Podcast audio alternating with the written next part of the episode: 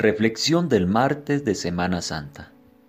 A partir del Evangelio de San Juan, capítulo 13, versículos 21 al 38.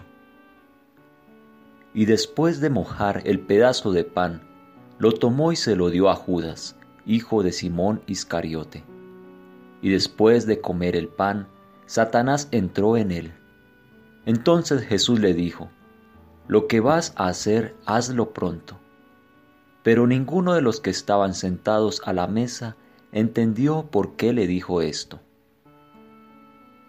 La última cena fue una cena entre amigos, pero más extraña de lo que pareciera a simple vista. En las frases que describen su inicio confrontamos una revelación de la intensidad del drama de las relaciones humanas, a través de las que somos dirigidos a una mayor toma de conciencia de la relación fundamental, unicidad, que tenemos con la fuente del ser. Jesús inicia comentando que uno de los presentes le va a traicionar. No es el mejor modo, podríamos pensar, de iniciar una velada de amigos que se reúnen a compartir. Sin embargo, este comentario abre las dimensiones obvias y familiares de la vida, de la convivencia y de las relaciones, hacia unos límites nada fáciles de entender. ¿Qué quiere decir? ¿Por qué decirlo en ese momento? San Juan comenta que los discípulos se miraron entre sí preguntándose qué quería decir Jesús. Este intercambio de miradas complica más la textura de esta comunidad. Jesús aparece aislado, intensamente solitario. Ha expuesto una falla radical en su camaradería pero lo único que hace es llamar la atención hacia ello sin entrar en detalles. Tiene que ser algo de lo que necesitan estar conscientes. Pedro, el líder de los discípulos, le pide a Juan, el discípulo amado, que averigüe quién es el traidor.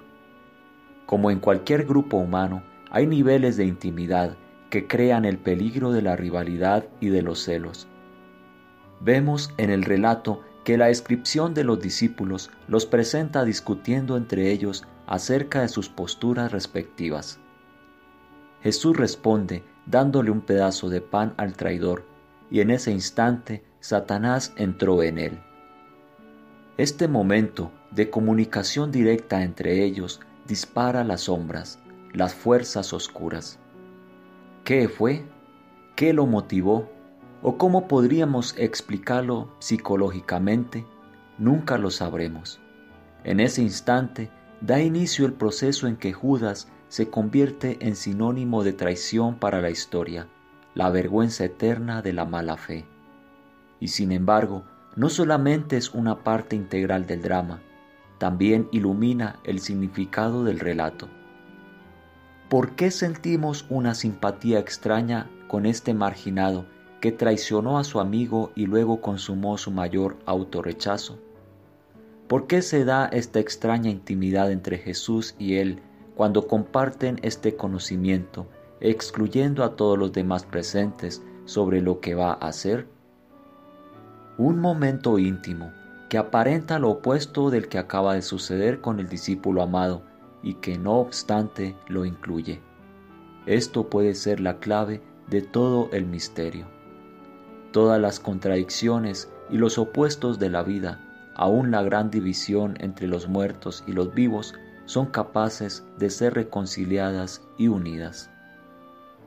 Tomado de las reflexiones de Cuaresma del padre Lawrence Freeman. Traducción Enrique Lavín, WCCM, México.